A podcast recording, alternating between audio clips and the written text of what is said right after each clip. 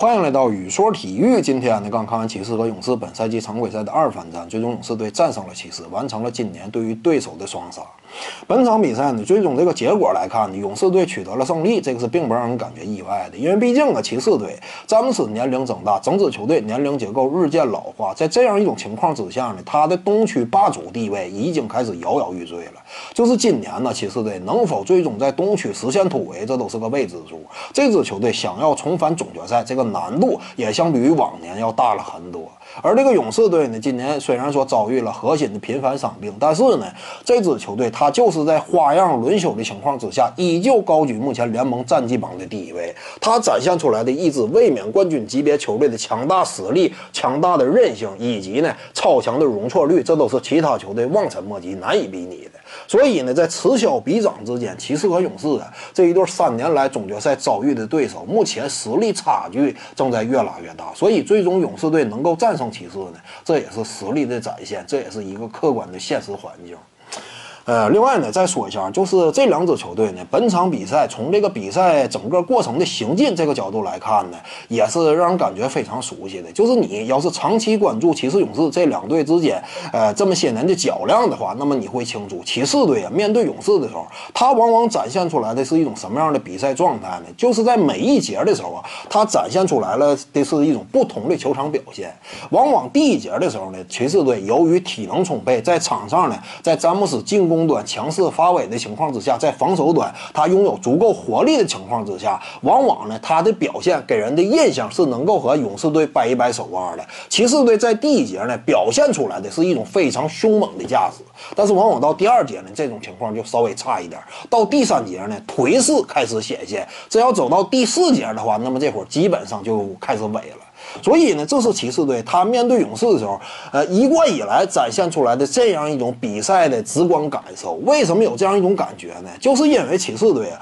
他攻防两端这样一种特殊的打法，导致了他面对勇士的时候展现出来的这样一种比赛的形式。先说这个防守端，我们清楚啊，骑士队面对勇士防守一端，它最大的一个特色是什么呢？那就是在库里挡拆之后，果断的进行上抢和包夹。这是骑士队打勇士啊，长久以来吧，他总结出来的一道经验。这个经验呢，首先就是源于骑士队看到了，就是你想要战胜勇士的话，那么你应该用什么办法呢？就是首先得压制住库里，你不能让库里他开始头风起来。他要是一旦进攻端打出气势、打出好的自信的话，那么整支球队很快的就会被带动起来。这会儿你想摁就摁不住了。所以呢，想要战胜勇士，得先掐库里这点，这是骑士队这么些年和勇士较量当中总结出来的宝贵经验。所以呢，他们往往在第一节的时候会果断的包夹这个库里。再有一方面呢，就是因为骑士队他也非常清楚自己单防能力不足嘛，所以呢，在单防能力不足的情况之下，就要通过这样一种变化的打法，通过攻防转，通过这个防守端，呃，大量的转换去弥补自己单防能力不足的这个劣势，这也是他们选择这样一种防守策略的另外一个原因。这种防守策略之下呢，上半场啊，我们能够看到骑士队那甚至是能够建立起一定领先优势。但是为什么到了下半场立刻就不行了？就是因为这样一种防守策略的情况之下呀，它非常消耗体力。因为你在包夹的情况之下，就需要其他队员充分的进行防守轮转，需要大量的跑动，所以非常消耗体能。而当下的骑士队呢，已经远非当初一五年、一六年时候的骑士了。我们遥想当初啊，这个在二零一五年的时候，当时的骑士队呢。呃，甚至是可以第三节、第四节全场的对库里进行包夹的。那会儿的骑士队是拥有这样一种体能储备的。当时的詹姆斯也是攻防两端一手抓的。所以那会儿的骑士呢，我们看到他面对勇士的时候呢，往往能够全场的给库里施加高压性的防守。在当时呢，库里也往往因为这点，因为骑士队针对性的防守策略而饱受外界质疑。我们知道，当时媒体往往对库里他的个人能力呢是采取一种质疑态度的，甚至呢。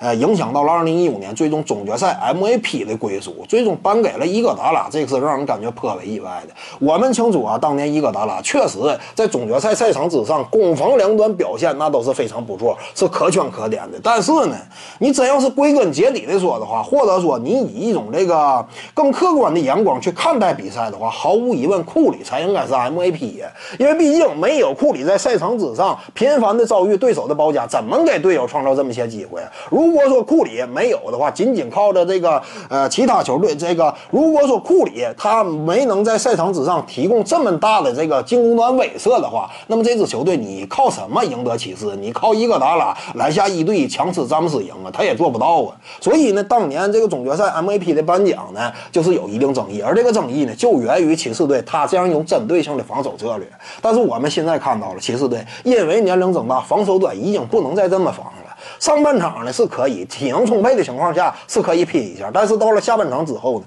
很难再坚持了，因为体能确实不足了嘛。所以呢，比赛到了下半场之后，库里他有了更多的一对一进攻的机会，有了更多的出手空间，这是整个比赛展现出来的一个特点。还有一方面呢，就是骑士进攻端呢，他在这点上跟火箭有类似之处，就是这支队伍呢，甭管说谁来，他基本上也是就是外线核心来了一个小托马斯，这会儿呢，小托马斯和詹姆斯。他俩也基本上都是更多的通过一对一单打的方式，通过突破分球的方式为整支球队创造进攻机会，盘活整支球队的进攻。这是这支球队他的特殊打法。这样一种打法呢，你要是上半场的话是可以的。我们看到小托马斯他在挡拆之后小打大的情况之下，他的能力还是有的。詹姆斯那更是不用提了，在进攻端这样一种突破的巨大威势、为巨大的能力、为队友创造机会的能力，这都是无与伦比的。但是到了下半场之后，我们看到一一种。情况呢，那就是这支球队开始大量的出现了失误，出现了低级失误，尤其到第四节，这种情况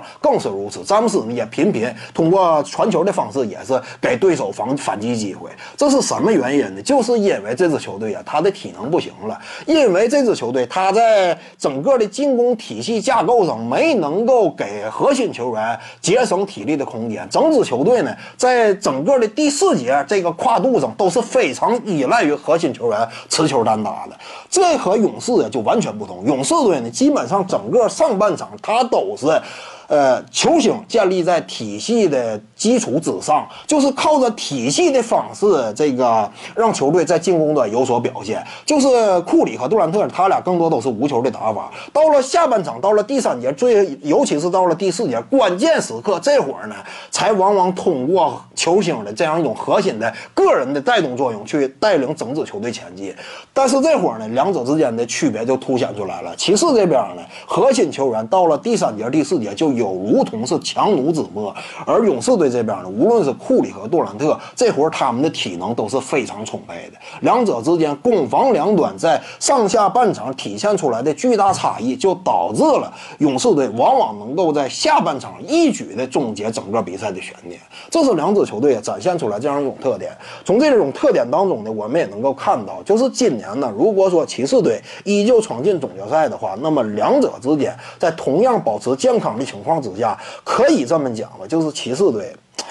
没有太多机会，或者说呢，这种说法都是非常保守的。就是骑士队面对勇士这样一种劣势，已经体现的淋漓尽致了。在双方之间战术以及人员之间互相了解都没有太多秘密的情况之下，拼的就是硬实力。而拼硬实力呢，骑士队明显处于下风。这个也是没有办法的一件事儿吧。本赛季呢，就是打到现在呀，两者之间东区各自的这样一种这个呃非常有代表性的一支一种球队，两者之间实力的巨大差距，你也使得呃这个比赛在接下来呢，这个常规赛悬念呢相对来讲就少了一些。